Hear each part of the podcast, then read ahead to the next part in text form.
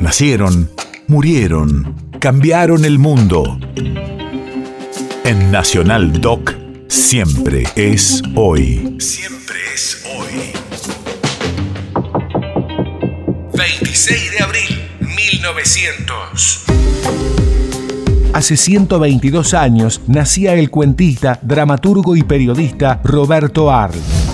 Radio de la memoria. Una de las figuras más singulares de la historia rioplatense. Autodidacta, vinculado a principios de la década del 20 con el progresista y didáctico Grupo de Boedo, se le considera el introductor de la novela moderna, aunque su reconocimiento no llegó hasta los años 50. En cuanto llegamos a París, nos dirigimos a la comisaría de Saint-Denis y Hortensio se hizo anunciar al comisario. Una vez en su presencia, yo me senté en el escritorio y comencé a narrarle las etapas de mi aventura. El comisario nos escuchaba asombradísimo.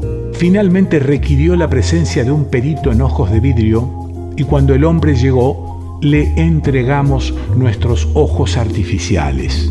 Este comenzó a manipular en los globos de vidrio hasta que estos se abrieron en sus manos.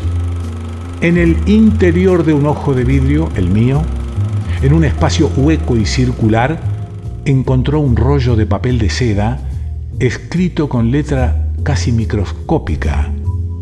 Era un pedido a Monsieur Lambe de la dirección de un oficial que había sido exonerado del ejército por deudas. En el ojo de vidrio correspondiente a mi amigo Hortensio había, en cambio, una orden a Monsieur Turlot para que asesinara al agente 23, culpable de proporcionar datos falsos.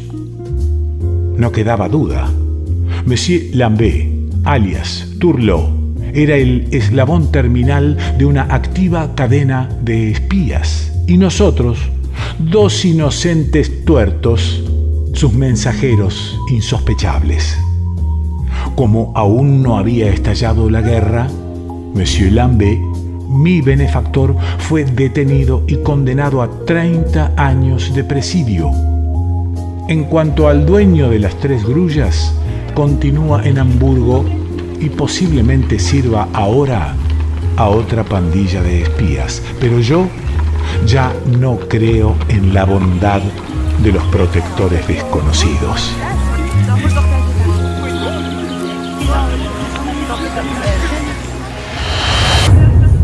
País de efemérides.